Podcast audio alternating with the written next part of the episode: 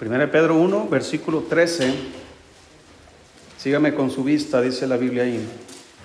Por tanto, ceñid los lomos de vuestro entendimiento, sed sobrios y esperad por completo en la gracia que se os traerá cuando Jesucristo sea manifestado. Como hijos obedientes, no os conforméis a los deseos que antes teníais, estando en vuestra ignorancia. Vamos a orar. Dios, gracias por su palabra. Bendígala, por favor, Señor. Usted conoce nuestras vidas y sabe lo que necesitamos escuchar, Señor. Eh, yo ruego, Padre, que nos hable, que podamos ir, Señor, de, de este lugar a casa sabiendo lo que debemos hacer, Señor. Bendiga este tiempo, por favor, en el nombre de Jesús. Amén. Dice el Señor acerca de su venida que debemos ceñir los lomos de vuestro entendimiento, sed sobrios y debemos esperar por completo en la gracia que se os traerá cuando Jesucristo sea manifestado. Yo he pensado en esta frase, la gracia que se os traerá cuando Jesucristo sea manifestado. Hermanos, la gracia que Dios nos ha dado sin que Jesucristo se haya manifestado en nuestras vidas es impresionante. Ahora imagínate la gracia que se va a manifestar cuando Cristo se manifieste a nosotros. Va a ser algo impresionante. Dígame, ¿no ha sido bendecido por Dios, hermanos, en su vida? Es la gracia de Dios. Ahora imagínate cuando Cristo esté presente. Uh, las cosas van a ser totalmente diferentes. Pero Él no está presente físicamente aquí, está en el Espíritu aquí, pero no físicamente. Él está, dice la Biblia, que Él fue, eh, fue, ascendido al, al, cielo y se sentó a la diestra de Dios. Y ahí está esperando, hermanos, hasta que el tiempo se cumpla y Él venga por los suyos. Dice la Biblia que los muertos en Cristo resucitarán primero. Luego nosotros, los que hayamos quedado, seremos arrebatados para estar con Él en las nubes, dice la Biblia. Entonces, un día va a suceder eso y Él se manifestará y nosotros vamos a recibir completamente, hermanos, toda la gracia de Dios, de una manera que tal vez ni nos imaginamos que será. Pero mientras sucede eso, dice la Biblia en el versículo 14, que mientras esperamos debemos estar como hijos que obedientes. No os conforméis, no te amoldes, no te hagas a la forma, a los deseos que antes teníais estando en vuestra ignorancia. Hermanos, yo sé que eh, somos desobedientes muchas veces por ignorancia, pero muchas veces sabiendo lo que estamos haciendo. Mire, busca ahí Lucas capítulo 12. Quiero hablar esta mañana sobre la obediencia. En la escuela dominical hablamos un poco sobre padres e hijos y cómo Dios manda a los hijos obedecer en el Señor a sus padres. La bendición de Dios, hermanos, hacia sus hijos está condicionada por la obediencia. Una cosa es ser hijo de Dios y otra cosa es ser hijo obediente de Dios, que son dos cosas diferentes. Podemos nosotros, hermanos, actuar en desobediencia delante de Dios en sus mandamientos, muchas veces por ignorancia, pero otras veces sabiendo lo que hacemos. Pero en, en, los, en ambos casos hay consecuencias. Dice ahí Lucas 12, versículo 47.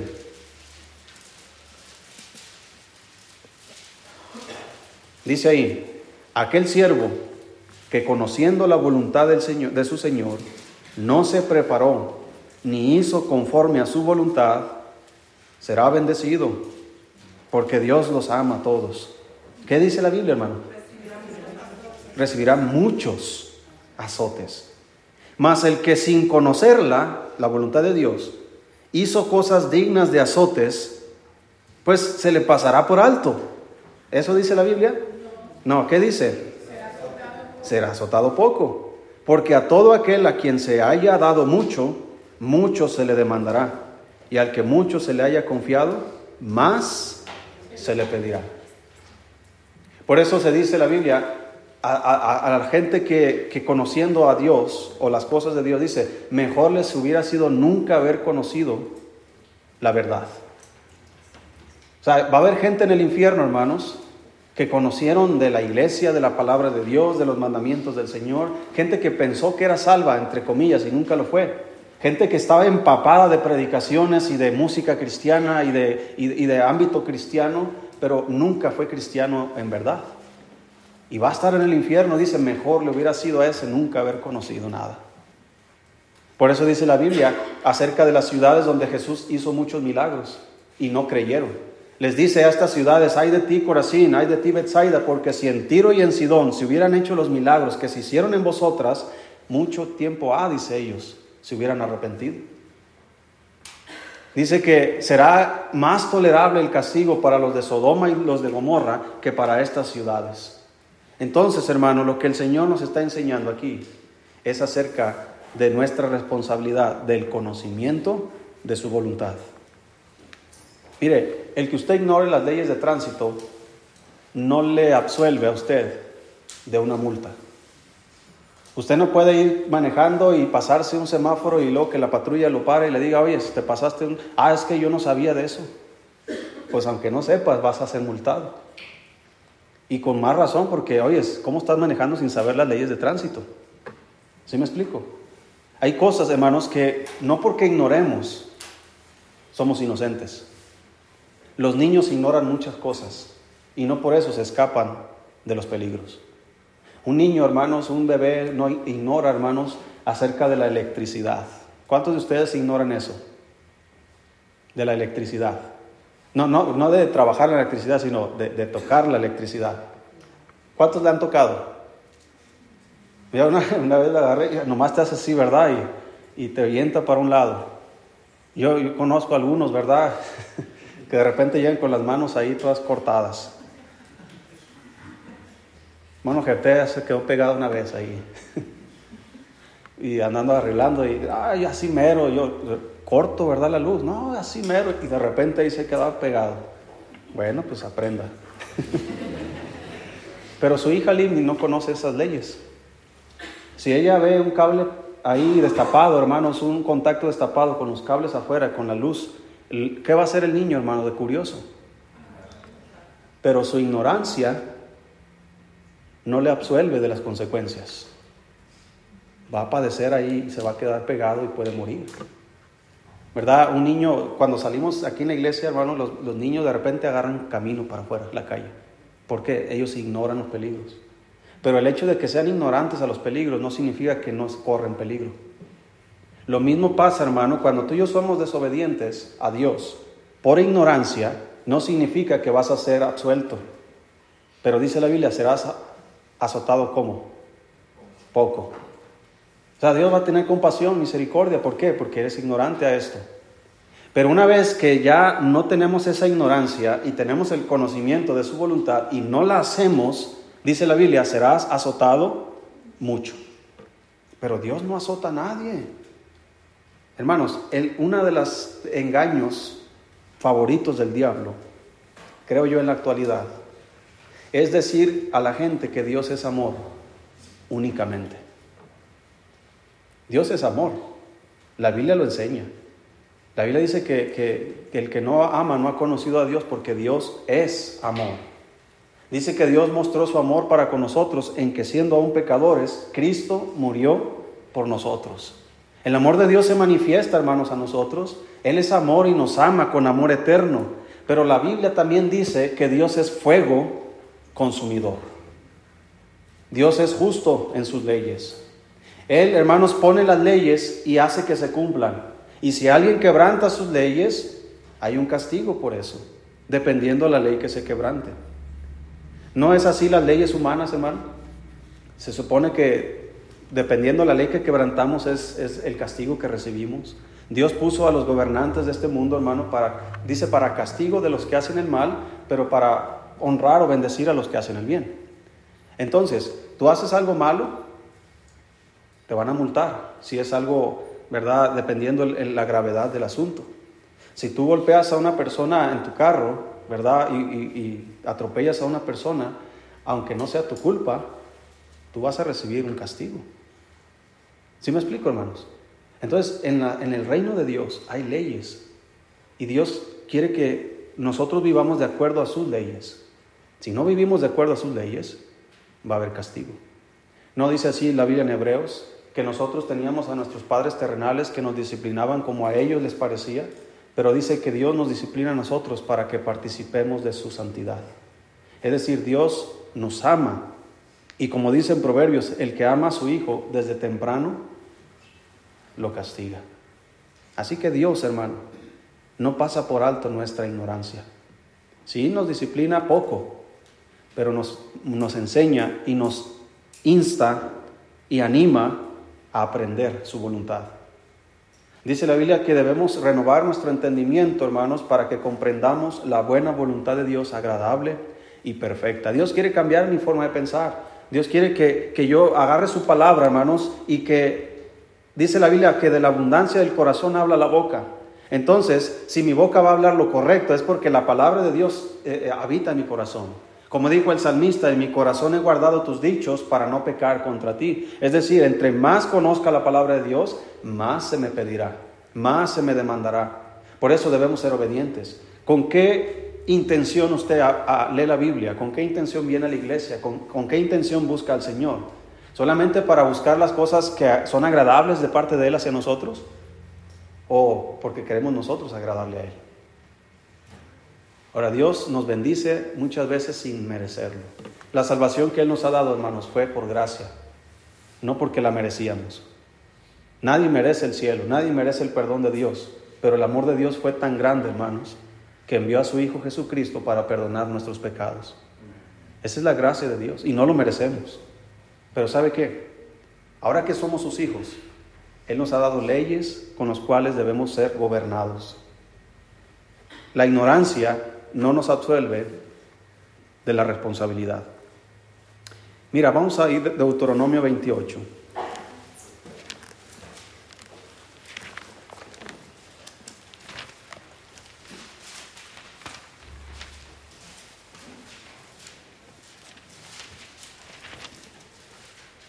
Un joven que está en la escuela que falta un día. Y ese día el maestro da una tarea para que la hagan. La siguiente clase llega el muchacho y el maestro dice, saquen todos su tarea. Y ese muchacho va a decir, yo no sabía que, había tarea. Ok. ¿Va a ser pasado por alto? No. Para empezar, ¿dónde debió haber estado? Ignora la tarea, pero desobedeció el haber estado en clase. La única forma de poder ser absuelto de la responsabilidad es con un justificante donde ese muchacho se, faltó a la escuela por una enfermedad, por un permiso especial, ya sea que los padres pidieron a, los maestros, ¿verdad? O algo, y entonces es pasado por alto. Pero de otra forma, hermanos, el muchacho se queda con una calificación baja por su ignorancia a la tarea que debió haber hecho. Entonces, la vida es así, hermano. El que tú ignores cosas no significa que, a ti no te va a afectar. Entre más sepamos lo correcto, mejor nos va. Pero ten cuidado, hermano, porque entre más sepas lo correcto y menos practiques eso, más disciplina tendremos. Más castigo, más azotes tendremos. Dios azota a sus hijos, hermano. Vamos a ver un ejemplo muy claro. Israel, desde que Dios llamó a Abraham, hermanos, y le prometió que a él iba a ser una gran nación, y la hizo, porque Dios cumple sus promesas, pero les dio una ley, hermanos, para que si ellos seguían esta ley, Dios iba a bendecir, iba a prosperar a su pueblo, pero si ellos dejaban la ley de Dios, Dios iba a maldecir a su propio pueblo. Dios les prometió prosperidad, bendición familiar, nacional, en todos los aspectos, si ellos seguían sus leyes. Pero si ellos no seguían sus leyes, Dios les prometió maldición en todos los aspectos de su vida. Y que iban a ser arrojados a todas partes del mundo. Y dígame hermano, ¿Dios cumplió su promesa? ¿Sí? Hay judíos hasta aquí en México por causa de la dispersión. Hay judíos en todo el mundo, hermano. ¿Por qué? Porque Dios cumplió su promesa. No me seguiste mis mandamientos, entonces te voy a esparcir por todo el mundo. Dios también lo puede hacer con nosotros. Porque Dios nunca pasa por alto sus leyes. Aunque las leyes hacia su pueblo eran en algunas aspectos diferentes a las leyes que nos da a nosotros, no significa que estamos exentos de todas las leyes.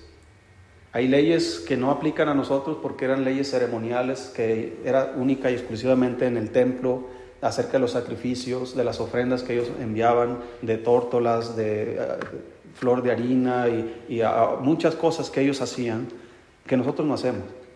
Nosotros no, por ejemplo, la circuncisión era un mandamiento para los judíos que circuncidaran a sus hijos al octavo día. Jesucristo fue circuncidado al octavo día conforme a la ley de Moisés. Pero esa ley, hermano, no aplica a todos nosotros. Los primeros cristianos que todavía estaban contaminados con los fariseos estaban enseñando que si no se, no se circuncidaba no podían ser salvos. Y eso era totalmente contrario a la gracia de Dios. Entonces, como digo, hay cosas que sí cambian, hermanos. Pero el hecho de la obediencia nunca cambia. Aunque no obedecemos cosas que los judíos obedecían, ¿qué cosas yo sí debo obedecer? Las ignoramos, vamos a ser azotados poco las conocemos y las desobedecemos, seremos azotados mucho. Por eso el plan de Dios es este. Dice ahí Deuteronomio 28, versículo 1. Fíjate hermano, lo que Dios les prometía a su pueblo y en cierta manera nos promete a nosotros. ¿Estamos ahí? Dice versículo 1. Acontecerá Dios está diciendo, mira, esto es lo que puede pasar. Acontecerá que si oyeres atentamente la voz de Jehová tu Dios, para guardar y poner por obra todos sus mandamientos que yo te prescribo hoy, también Jehová tu Dios te exaltará sobre todas las naciones de la tierra, y vendrán sobre ti todas estas bendiciones, y te alcanzarán si oyeres la voz de Jehová tu Dios. Bendito serás tú en, en la ciudad, y bendito tú en el campo Bendito el fruto de tu vientre, el fruto de tu tierra, el fruto de tus bestias, la cría de tus vacas y los rebaños de tus ovejas. Benditas serán tus canastas y tu sarteza de amasar. Bendito serás en tu entrar y bendito en tu salir. Jehová derrotará a tus enemigos que se levantaren contra ti. Por un camino saldrán contra ti y por siete caminos huirán delante de ti. Jehová te enviará su bendición sobre tus graneros y sobre todo aquello en que pusieres tu mano y te bendecirá en la tierra que Jehová tu Dios te da. Te confirmará Jehová por pueblo santo suyo, como te lo ha jurado, cuando guardares los mandamientos de Jehová tu Dios y anduvieres en sus caminos. Y verás todos los pueblos de la tierra que el nombre de Jehová es invocado sobre ti y te temerán. Y te hará Jehová sobreabundar en bienes, en el fruto de tu vientre, en el fruto de tu bestia, en el fruto de tu tierra en el país que Jehová juró a tus padres que había de dar. Te abrirá Jehová su buen tesoro, el cielo, para enviar la lluvia a tu tierra en su tiempo y para bendecir toda obra de tus manos. Y prestarás a muchas naciones y tú no pedirás prestado. Te pondrá Jehová por cabeza y no por cola. Y estarás encima solamente y no estarás debajo, si obedecieres los mandamientos de Jehová tu Dios, que yo te ordeno hoy, para que los guardes y cumplas y si, no te, y si no te apartares de todas las palabras que yo te mando hoy, ni a diestra ni a siniestra, para ir tras dioses ajenos y servirles. ¿Quién no quisiera estas bendiciones, hermano? El fruto de todo. Dios les prometió a su pueblo, esto es lo que va a pasar si me oyes, si me, si me, si me escuchas, si me obedeces. Voy a bendecir todo lo que puedo bendecir. Tu casa, tu vientre, tus animales, tus tierras. Voy a abrir, dice Él, el tesoro del cielo. Oh, hermanos, ¿qué, qué lenguaje, ¿verdad?, usa el Señor para expresar sus bendiciones. Voy a abrir el tesoro del cielo. Dice la Biblia, hermanos, con Cristo, dice la Biblia, estamos juntamente sentados en lugares celestiales. Dice la Biblia, el Señor le dijo a sus pueblos, perdón, a su pueblo, a, a sus discípulos, les dijo esto, no temáis, dice, manada pequeña, a vuestro Padre les, le ha agradado daros el reino. Fíjate, el reino de Dios es nuestro. ¿No le emociona eso? El reino de Dios es nuestro. Dice, todo lo que pidieres al Padre en mi nombre, ¿qué va a pasar? Yo lo haré. El Señor dice, poner la mira en las cosas de arriba y no en las de la tierra, donde está Cristo sentado a la diestra de Dios. Poner la, cosa, la, mira en las cosas de arriba, poner nuestra mirada en Cristo, poner nuestra mirada en el galardón y, observar lo que de allá viene, porque toda buena dádiva y todo don perfecto, hermano, desciende de lo alto del Padre de las, de las luces. Todo lo bueno que va a pasar en tu vida, toda la bendición y prosperidad que va a haber en tu vida, en tu familia, va a venir de lo alto. Va a venir del cielo y a causa de tu obediencia. Pero también así como viene de Dios la bendición y las cosas buenas, también viene de Dios, hermano, el castigo y la disciplina. Ahora el Señor les dice en el versículo 15,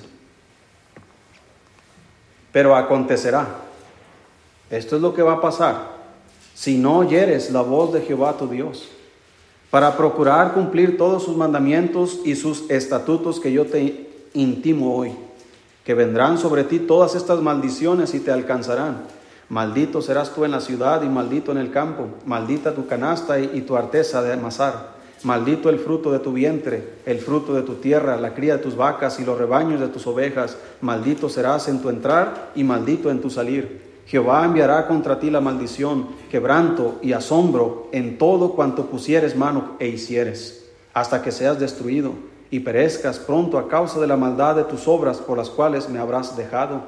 Jehová traerá sobre ti mortandad, hasta que te consuma de la tierra a la cual entras para tomar posesión de ella Jehová te herirá de tisis, de fiebre, de inflamación y de ardor, con sequía, con calamidad repentina y con añublo, y te perseguirán hasta que perezcas. Y los cielos que están sobre tu cabeza serán de bronce, y la tierra que está sobre, debajo de ti de hierro. Dará Jehová por lluvia a tu tierra polvo y ceniza. De los cielos descenderán sobre ti hasta que perezcas. Jehová te entregará derrotado delante de tus enemigos por un camino saldrás contra ellos, y por siete caminos huirás delante de ellos, y serás vejado por todos los reinos de la tierra. Y tus cadáveres servirán de comida a todas las aves del cielo y a la fiera de la tierra, y no habrá quien te las espante. Jehová te herirá con la úlcera de Egipto, con tumores, con sarna y con comezón de que no pueda ser curado. Jehová te herirá con locura, ceguera y turbación de espíritu y palparás a mediodía como palpa el ciego en la oscuridad, y no serás prosperado en tus caminos, y no serás sino oprimido y robado todos los días, y no habrá quien te salve. Te desposarás con mujer y otro varón dormirá con ella. Edificarás casa y no habitarás e-, en ella. Plantarás viña y no la disfrutarás tu buey será matado delante de tus ojos y tú no comerás de él. Tu asno será arrebatado delante de ti y no te será devuelto. Tus ovejas serán dadas a tus enemigos y no tendrás quien te las rescate. Tus hijos y tus hijas serán entregados a otro pueblo y tus ojos lo verán y desfallecerán por ello todo el día y no habrá fuerza en tu mano. El fruto de tu tierra y todo tu trabajo comerán pueblo que no conociste y no, y no serás sino oprimido y quebrantado todos los días, y enloquecerás a causa de lo que verás con tus ojos. Te herirá Jehová con maligna pústula en las rodillas y en las piernas, desde la planta de tu pie hasta, hasta tu coronilla, sin que puedas ser curado. Y si seguimos leyendo, las cosas no mejoran. Muchas de las cosas que estamos padeciendo, hermanos, en nuestras vidas, espiritualmente hablando, físicamente hablando, emocionalmente hablando, financieramente hablando, como quieras llamarlo, es a causa de nuestra desobediencia. Yo entiendo que hay cosas donde es Dios quien está probando a sus hijos, está probando su fe. Puedo poner como ejemplo a Job, hermanos, donde era un hombre temeroso de Dios, apartado del mal, dice la Biblia. Mas, sin embargo, hermanos, Dios permitió que el diablo tocase su familia, a sus hijos, tocase sus riquezas y tocase su salud. Así que va a haber casos donde el estar enfermo no significa desobediencia, sino prueba. Va a haber casos donde la escasez no significa desobediencia, sino prueba. La pregunta es, ¿ese es tu caso? ¿Ese es mi caso? ¿Mi enfermedad es una prueba de Dios o es parte de mi desobediencia? ¿Mi necesidad es una prueba de Dios o es el resultado de mi desobediencia? No podemos, hermanos, decir que el diablo tiene la culpa de todo, porque yo también soy desobediente. ¿Alguna vez hemos desobedecido a Dios, hermano? Todos. ¿Nos ha ido bien en esos casos? No. Nunca. Mira, nada más como prueba, en tu propia casa con tus padres, toda desobediencia era castigada. Dígame si no. Hoy día es muy raro que, que la desobediencia de los hijos sea castigada. Pero al menos en mi casa, hermano, no podía yo hacer algo malo, algo que estuviera fuera de lugar, porque ya está, mi mamá agarraba una cuarta de esas que usan para los caballos. ¿Sí sabe cuáles son? ¿Sí se llaman cuarta aquí? Sí, bueno, mi mamá agarraba una y la mojaba todavía. Y con eso, donde cayera, si metías las manos en las manos. Si no tenía la cuarta, agarraba el cable de la plancha. ¿Sí? ¿Cuántos le dieron con el cable de la plancha? Hasta sí, somos compañeros de milicia.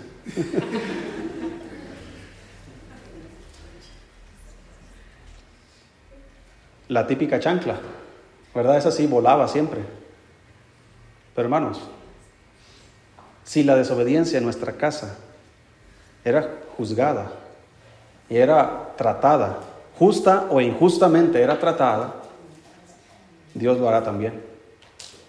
Y Él lo hará justamente. Porque nunca podemos ir delante de Dios y decirle, Señor, fuiste injusto en tu trato conmigo. El Señor va a decir, tú fuiste injusto en tu trato conmigo. Porque Él nunca comete un error. Él nunca falla en sus juicios. Él nunca falla en la disciplina. Él es perfecto, hermanos. Y Él porque nos ama, nos disciplina. No es porque, mira, yo sé que mis padres me amaban, me aman, pero cuando era niño no lo sabía, no lo entendía. Yo pensaba que me odiaban, yo pensaba que no me querían. Si me amas, ¿por qué me pegas? Si me amas, ¿por qué me disciplinas? ¿Por qué me regañas? ¿Por qué me prohíbes? Ahora que ya soy grande y entiendo, yo sé que ellos me amaban. Entonces, hermano, el Señor dice que la disciplina en el momento de que es ejecutada parece que no es causa de gozo en el momento. Pero después dice la Biblia que trae fruto apacible de vida. Es decir, Dios sabe lo que hace. Entonces cuando Dios, hermanos, trató a su pueblo, les dio sus leyes y les dijo, miren, ustedes van a entrar a la tierra prometida, una tierra que fluye leche y miel. Si ustedes me siguen, van a ser bendecidos y prosperados, pero si ustedes no me siguen y son desobedientes, y les comienza a decir todas estas cosas, maldito serás en tu entrar, maldito en tu salir. Las enfermedades van a estar ahí a la orden del día. Hermanos, Dios tiene poder de librarnos de toda enfermedad.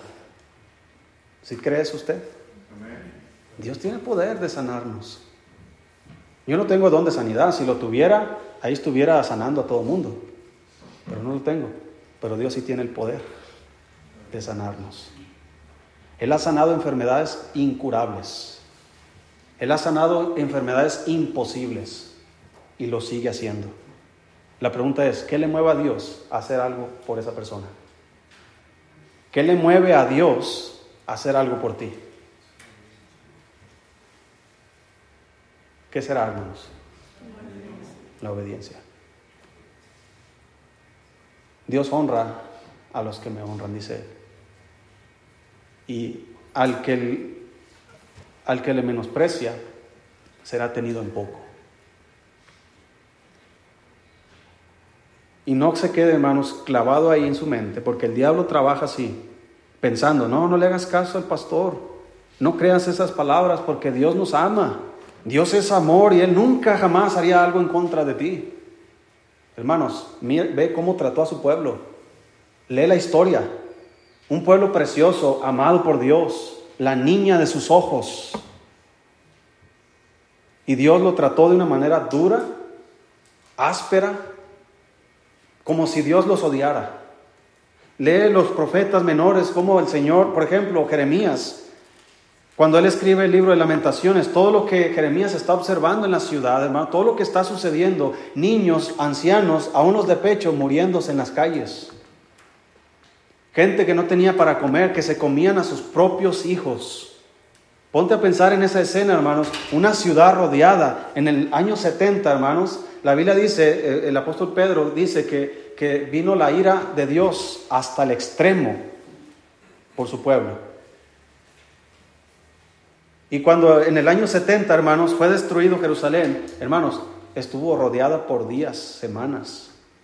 No había comida, había un pequeño grupo de judíos, hermanos, escapó y se subió a una montaña donde el, rey tenía una, como un fuerte ahí, y estuvieron meses escondidos ahí. Hasta que los romanos, hermanos, hicieron una rampa gigante hasta llegar a la montaña. Y ellos solitos, en lugar de ser apresados y ser llevados cautivos, ellos mismos se mataron. Pero Dios no permite esas cosas. claro que sí las permite. Yo he visto familias siendo quebrantadas duramente por causa de la desobediencia. Pero he visto familias siendo prosperadas, siendo transformadas y cambiadas por su obediencia. La decisión es de cada quien, hermanos. Yo deseo de todo corazón que todas sus familias sean bendecidas, sean prosperadas. Yo deseo bendición para mi familia para mis hijos después de mí. Pero no viene de oquis y no viene en balde. No viene por casualidad. Viene por obediencia. Y todo lo malo que pasa en una familia y que se transporta de una generación a otra, tampoco es por casualidad. Es por causa de la desobediencia. Así que hermanos, solo quiero mencionar dos cosas los efectos negativos de la desobediencia, créeme hermano que ni te imaginas en qué nos metemos cuando somos desobedientes. Pero también ni te imaginas en qué nos metemos cuando somos obedientes. Vamos a buscar ahí Santiago 4. Voy a tratar de ser rápido, así que si me ayuda buscando rápido el pasaje. Si usted no puede buscarlo rápido, no se preocupe, escuche. ¿Cuáles son los efectos negativos de la desobediencia? O los efectos de la desobediencia. Santiago 4.7 dice, dice ahí hermanos, someteos pues a Dios, resistid al diablo, ¿y cuál es el resultado? Huirá de vosotros. Fíjate, lo que está diciendo el Señor es, el diablo anda atrás de ti. Tal vez el diablo personalmente no, porque el diablo no es omnipresente, él no está en todas partes al mismo tiempo como Dios sí lo es. Si el diablo está atacando a un cristiano en China, aquí no está el diablo. No sé cuánto le salga el boleto al diablo para venir de China para acá. No sé si vuela rápido o es instante, yo no conozco esas cosas. Pero lo que sí sé es que si el diablo está en China, el diablo no está aquí. En cambio Dios, Él está en todas partes. ¿Sí? Pero si el diablo no está aquí atacándonos, ¿quién nos está atacando? Bueno, no tenemos lucha contra sangre y carne, sino contra principados, potestades, gobernadores de las tinieblas de este siglo, contra huestes espirituales de maldad en las regiones celestes. Millones y millones de ángeles caídos nos rodean. Algunos predominan en ciertas áreas. Por ejemplo, en Estados Unidos es evidente los tipos de espíritus que operan en cada estado. Es evidente. Hay lugares donde predomina la homosexualidad, hay lugares donde predomina el materialismo, ¿sí? Lo que es la avaricia y todo eso. Hay lugares donde predomina el orgullo. Hay lugares donde, hermanos, es increíble las cosas que suceden en los lugares donde predomina cierto tipo de demonios. En África, por ejemplo, hermanos, predomina mucho el ocultismo, mucho el satanismo, Conocí un misionero, aquí vino a predicar, no sé si recuerdan, el misionero Steve Harris. Él nació en África, es hijo de misioneros americanos y, y él cuenta, hermanos, historias que sucedieron en sus aldeas donde ellos estuvieron, donde había un cazador, que, perdón, contrataron un cazador porque había una hiena que estaba matando o, o se llevaba a los, a los niños de las aldeas. Contrataron a un cazador para que cazase a esta hiena. El cazador, hermanos, al ver la hiena, le dispara y la mata, así a lo lejos. Y cuando este cazador va a ver la hiena, es una mujer desnuda, muerta. Era una Pues bruja. ¿Esas cosas pasan? Sí. Disney las enseña en sus caricaturas. ¿Cuántos conocen al mago Merlín?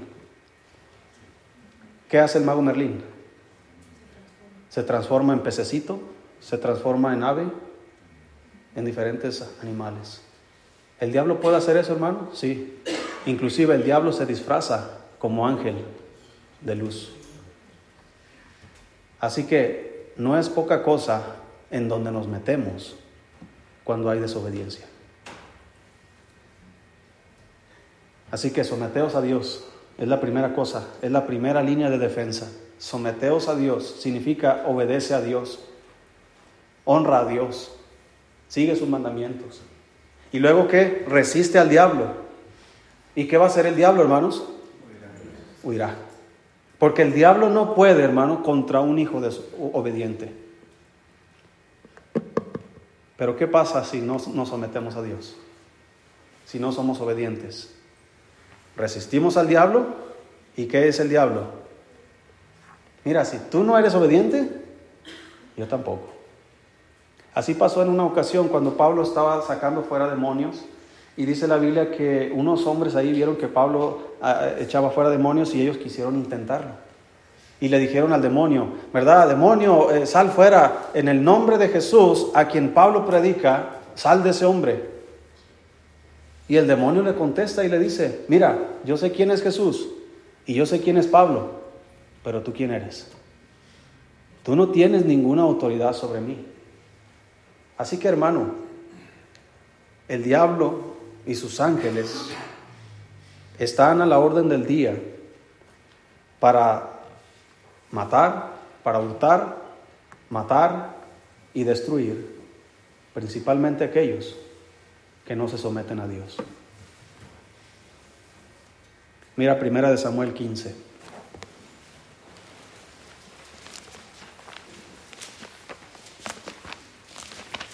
Estamos viendo los efectos de la desobediencia. Yo puedo resumir, hermanos, lo que sucede en la desobediencia, y es esto, la presencia constante del diablo y sus demonios. Primera de Samuel 15. Si estamos ahí? Dice la palabra de Dios, versículo 22. Primera de Samuel 15, 22. Dios mandó a Saúl, hermanos, destruir a Malek y a todo, animales, mujeres, niños, todo, todo, destruye todo. Pero Saúl fue y perdonaron a lo mejor de, del ganado y perdonaron la vida del rey. Eso es desobediencia. Samuel llega y le dice, oye, eh, dice Saúl, ya cumplí todo lo que Dios me dijo. Y Samuel dice, oye, es que estoy escuchando ahí. Y ese valido de vacas y de ovejas que oigo, ah, es que el pueblo los trajo de Amalek porque queremos hacer sacrificios a Dios. Dice, no, no, no, dice versículo 22, si está ahí. Y Samuel dijo, se complace Jehová tanto en los holocaustos y víctimas como en que se obedezca a las palabras de Jehová. Ciertamente, el obedecer es mejor que los sacrificios y el prestar atención que la grosura de los carneros. Porque como pecado, ¿de qué hermanos? es la rebelión, y como ídolos e idolatría la obstinación. Por cuanto tú desechaste la palabra de Jehová, Él también te ha desechado para que no seas rey. Dios está comparando la rebelión, la desobediencia, con dos pecados, hermanos, que son de una manera juzgados por Dios severamente. Dice, como pecado de qué? adivinación. ¿Sabes todo lo que involucra la adivinación, hermano? Este misionero que les comento nos contó muchas cosas que sucedían en África, que suceden en África. Leones, eh, pues todo eh, involucrando, hermanos, el ocultismo. Dice que en las aldeas se escuchan de repente los tambores la música, hermanos. Eh, recuerda que el diablo, hermanos, rápidamente así nomás, el diablo, hermanos, dice la Biblia que que para él fueron preparadas las flautas, los tamboriles y todos los instrumentos de música. Podríamos decir que la música era eh, el trabajo del diablo, podríamos decirlo así. Conoce los efectos de la música. Entonces este misionero dice en África, tú escuchas los tambores así en una aldea, en otra aldea por acá, y el tipo de música, el tipo de, cómo golpean los tambores, hermanos, evocan o invocan a muchos espíritus. La música hace ese efecto, atrae a los demonios y la buena música repele a los demonios. ¿Sí, sí me explico? Recuerda que Saúl, hermanos, venía un espíritu malo de parte de Dios y lo atormentaba, y la buena música que producía David, ¿qué hacía con el espíritu malo? lo apartaba. Esa música que producía David, hermanos, no, nada más era tocar, sino que tal vez David cantaba esos salmos preciosos que él componía, inspirado por el Espíritu Santo. Y él tocaba, hermanos, esas preciosas melodías que, le repugna al diablo. Cuando usted y yo venimos y cantamos alabanzas a Dios, ¿sabe qué hace, hermano? El diablo se, se sale de aquí porque le repugna que nosotros alabemos a Dios. Pero en África y en muchos lugares la música atrae, atrae a los demonios. Así que la adivinación, hermanos, es comparativo o comparado con la desobediencia. La idolatría, un pecado que Dios juzga de la tercera y cuarta generación de los que le aborrecen. La Biblia dice, no tendrás dioses ajenos delante de mí, ni te harás imagen de ninguna semejanza de lo que está arriba del cielo ni abajo en la tierra, porque yo soy Dios celoso, que juzga la maldad de los padres sobre los hijos desde la tercera y cuarta generación de los que me aborrecen. Y dice Dios, así es igual la desobediencia. Y este es el efecto, la presencia constante del diablo. Mira en capítulo 16, mira el efecto que es la desobediencia. 16, 14, si estamos ahí. Dice, el Espíritu de Jehová se apartó de Saúl y le atormentaba un espíritu malo de parte de Jehová. Yo no sé, hermanos, exactamente cómo funciona este asunto. Hay cosas que ni siquiera quiero investigar. Pero tres casos donde Dios envía al diablo o a alguno de sus espíritus malos. El primero fue Job. ¿Quién causó, hermanos, la muerte de sus hijos? Satanás. ¿Quién causó la pérdida de sus bienes? Satanás. ¿Quién, causó la pérdida de su salud? ¿Permitido por quién? Por Dios. Uno dice, pero ¿qué culpa tiene ese pobre Job? Ahora, lo que Dios está haciendo es probarle al diablo que el hombre que le teme, que le obedece, puede resistir todos los ataques del diablo. Dios, hermanos, bendijo a Job más por su obediencia. Y Dios puede hacerlo con nosotros. Él puede permitir que el diablo toque nuestras vidas en algún aspecto de nuestras vidas para probar nuestra fe y bendecirnos más de lo que nos ha bendecido ahora. Ya lo ha hecho antes y lo puede hacer ahora. Pero hay otro caso, como en este caso. Saúl es desobediente y Dios lo desecha para que no sea rey. ¿Qué hace Dios? Quita su Espíritu Santo de él y le envía un espíritu malo para que lo atormente. Hay otro caso en la Biblia. Dice la Biblia que el apóstol Pablo dijo, conozco un hombre, no sé si fuera el cuerpo o dentro del cuerpo, no lo sé, dice, pero que fue arrebatado hasta el tercer cielo y vio y oyó cosas allá arriba que no les he dado al hombre expresar. Dice, pero para que las grandezas de las revelaciones no me exaltase desmedidamente, me fue dado un aguijón en mi carne. ¿Un mensajero de quién? De Satanás que me abofeté, al cual le he rogado al Señor que lo quite de mí y me ha dicho, bástate mi gracia. Dios lo permitió por alguna razón, pero son espíritus satánicos obrando en contra de un cristiano. Ninguno de estos ha poseído a un cristiano, pero los ha tocado. Así que hermano, ¿puede pasar con nosotros? Sí. Más si somos desobedientes. Dice la Biblia que el león, nuestro adversario el diablo, como león rugiente, anda alrededor buscando a quien devorar.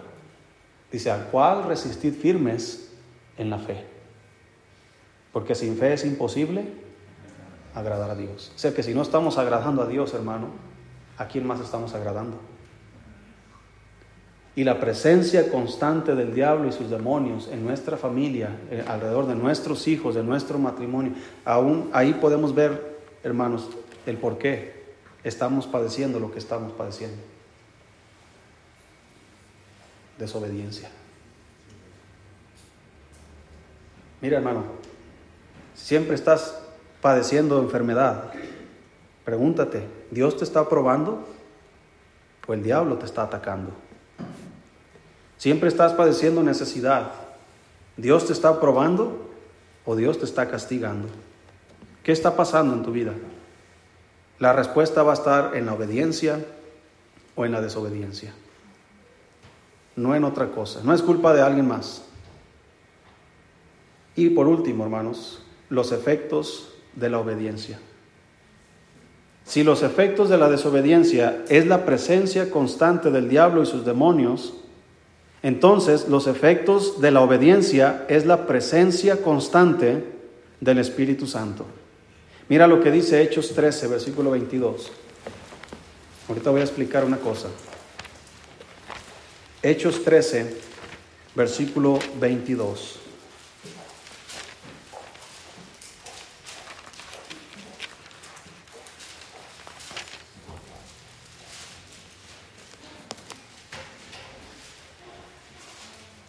Si estamos ahí, hermano.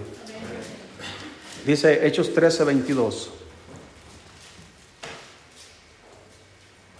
Versículo 21 dice, luego pidieron rey, hablando de Israel, y Dios les dio a Saúl, hijo de Cis, varón de la tribu de Benjamín, por, causa, por 40 años. Quitado este, les levantó por rey a David, de quien dio también testimonio diciendo, he hallado a David, hijo de Isaí, varón conforme a mi corazón, porque hará, ¿qué cosa, hermanos? Todo lo que yo quiero. Vemos la diferencia de un rey y vemos la diferencia del otro rey. Un rey obstinado, un rey, hermanos, eh, desobediente, un rey, hermanos, que, que, no le importa la, ley de Dios, que no le importa obedecer a Dios eh, eh, y pone por pretexto los sacrificios a Dios. Un rey, hermanos, que pasa por alto los mandamientos. Pero vemos aquí a otro rey que hará todo lo que Dios quiere. Mira, cuando se dijo esto, hermano, todavía no había sucedido nada. Esto nos dice que Dios, hermanos, conoce lo que va a suceder después. Desde antes de que Dios nos llamara, desde que antes que Dios nos usara o nos salvara o existiéramos siquiera, Dios ya sabía lo que iba a suceder con nuestras vidas. Dios también se los había dicho a Israel, mira, si ustedes piden a un rey en lugar de Jehová, que era su rey, mira, este rey que les van a, que, ustedes van a agarrar va a ser así, va a ser así. Dios se los dijo. Mas sin embargo ellos aferrados quisieron un rey. ¿Ok? Al principio Saúl era un buen muchacho, donde el Espíritu de Dios vino sobre él y transformó su vida hasta llegó a profetizar. Fue un buen muchacho, hermano. Dios no estaba intentando destruir la vida de Saúl. Le prometió bendecirlo y a su descendencia después de él. Dios le prometió a Saúl que, que su descendencia iba a estar en el trono si era obediente. Entonces, ¿dónde está la bendición de Dios condicionada? En la obediencia. No obedeció, Dios no tiene por qué cumplir lo que le había prometido, porque estaba condicionada. No obedeciste, Saúl, eres desechado para no ser rey. Y me he buscado a alguien conforme a mi corazón, dice, que hará todo lo que yo quiero. Me busqué a alguien. Ustedes, Israel, se buscaron a Saúl. Ustedes se buscaron el rey que ustedes quisieron, pero yo me busqué al que yo quiero al que yo voy a bendecir. Y no hay dentro de los reyes de Israel uno mayor, hermanos, que el hijo de Isaí. Todos los reyes de Israel, todos los reyes de Judá son medidos, todos son medidos a la estatura del rey David. Se dice de este que no hizo lo recto y, lo, lo, justo delante de Dios como su padre David. Y luego dice de este otro, este hizo lo recto delante de Dios como su padre David. Entonces, hermanos, Dios escogió a este muchacho porque tenía en su corazón obediencia. ¿Y qué pasó con él? Volvamos a 1 Samuel, terminamos. Capítulo 16.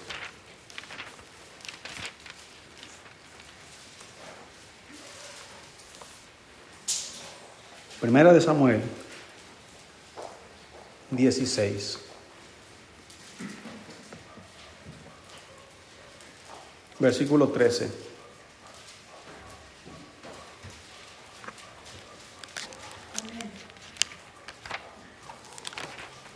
Dice la escritura, hermanos, y Samuel, una vez que fue a la casa de Isaí, y Samuel tomó el, cuerpo el cuerno de aceite y lo ungió en medio de sus hermanos. Y desde aquel día en adelante el Espíritu de Jehová vino sobre David. Se levantó luego Samuel y se volvió a Ramá. El Espíritu de Jehová se apartó de quién? De Saúl. La presencia constante del Espíritu Santo. Mire, en el Antiguo Testamento era muy distinto a como es ahora en nuestros días. En el Antiguo Testamento o antes de Cristo, podríamos decirlo así, el Espíritu Santo no moraba dentro de los creyentes. Simplemente venía de una manera especial y los usaba para su obra. Cuando construyeron el tabernáculo, dice la Biblia que Él fue sobre dos hombres y los, los llenó de su espíritu y eran eh, diestros para, para trabajar en el bronce, en el oro y en todas estas cosas. Pero Él iba y usaba a las personas y no permanecía con ellos. En el caso de, Saúl, hermanos, el Espíritu Santo vino sobre Saúl, pero cuando él fue desobediente, el Espíritu Santo se apartó de Saúl.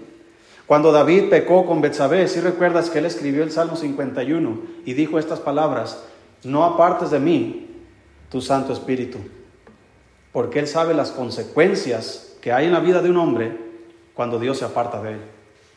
Así que a pesar del pecado, Dios tiene misericordia y gracia para nosotros si somos obedientes. Usted ha pecado, yo he pecado, pero vamos y pedimos perdón a Dios. Mire, el Espíritu Santo no se va a apartar de nosotros hoy día, porque Él ha prometido que el Espíritu Santo estará en nosotros para siempre. Pero ¿sabes qué si hace o qué le provocamos al Espíritu Santo? Hay tres cosas que podemos hacer con Él. Podemos contristar al Espíritu Santo, podemos apagar al Espíritu Santo y podemos afrentar al Espíritu Santo. Y estas cosas no son buenas. Uno tiene que ver con nuestra obediencia. Dice que con nosotros apagamos al Espíritu Santo es porque Él está trabajando en nosotros. Quiere hacer algo en nuestras vidas y nosotros no queremos. Apagamos su obra. Él se contrista cuando nosotros somos desobedientes y seguimos en el pecado. Él no quiere que vivamos en pecado. Él quiere que vivamos en victoria, hermanos, y tengamos victoria sobre el pecado, sobre la tentación. Pero cuando no somos obedientes, contristamos al Espíritu Santo, así como usted se contristaría si sus hijos anduvieran en malos pasos.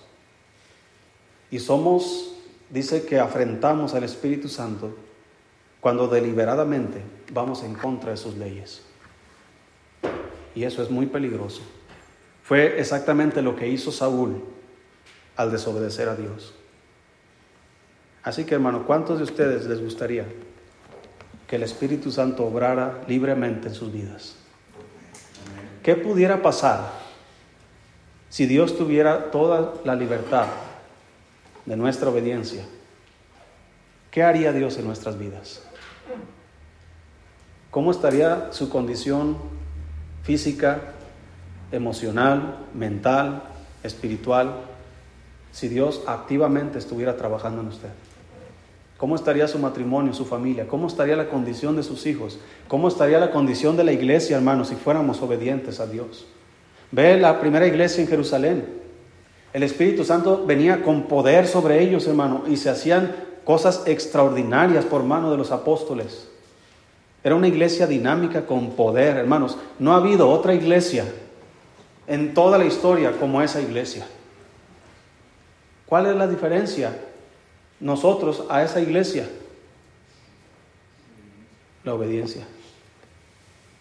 Ah, es que el Espíritu Santo obraba de maneras diferentes allá. Hermano, es el mismo Dios. El mismo Dios de Elías es el mismo Dios nuestro. El mismo Dios de Moisés, el mismo Dios de David es el mismo Dios que tenemos tú y yo, hermano. El mismo Espíritu Santo que vino sobre David es el mismo Espíritu Santo que mora en nuestro corazón. Así que, ¿cuál es la diferencia entre ser usado o no? Entre ser bendecido y no? La obediencia. ¿Qué estamos haciendo? ¿Ignoras las leyes de Dios? No te, no te vas a escapar de la disciplina. Serás azotado poco. Pero las conoces y no las haces, no las hacemos, seremos azotados mucho. Pero si obedecemos su palabra, hermano, vuelve a leer todo lo que Dios le prometió a Israel si lo obedecía y pasará también contigo. Dios bendecirá toda, donde tú pusieras tu mano, dice, yo bendeciré todo eso. Podríamos resumirlo con este versículo y termino. Nunca se apartará de tu boca este libro de la ley, sino que de día y de noche meditarás en él, para que hagas y guardes conforme a todo lo que en él está escrito. Entonces harás prosperar tu camino y todo te saldrá bien. Y eso es verdad. Vamos a orar.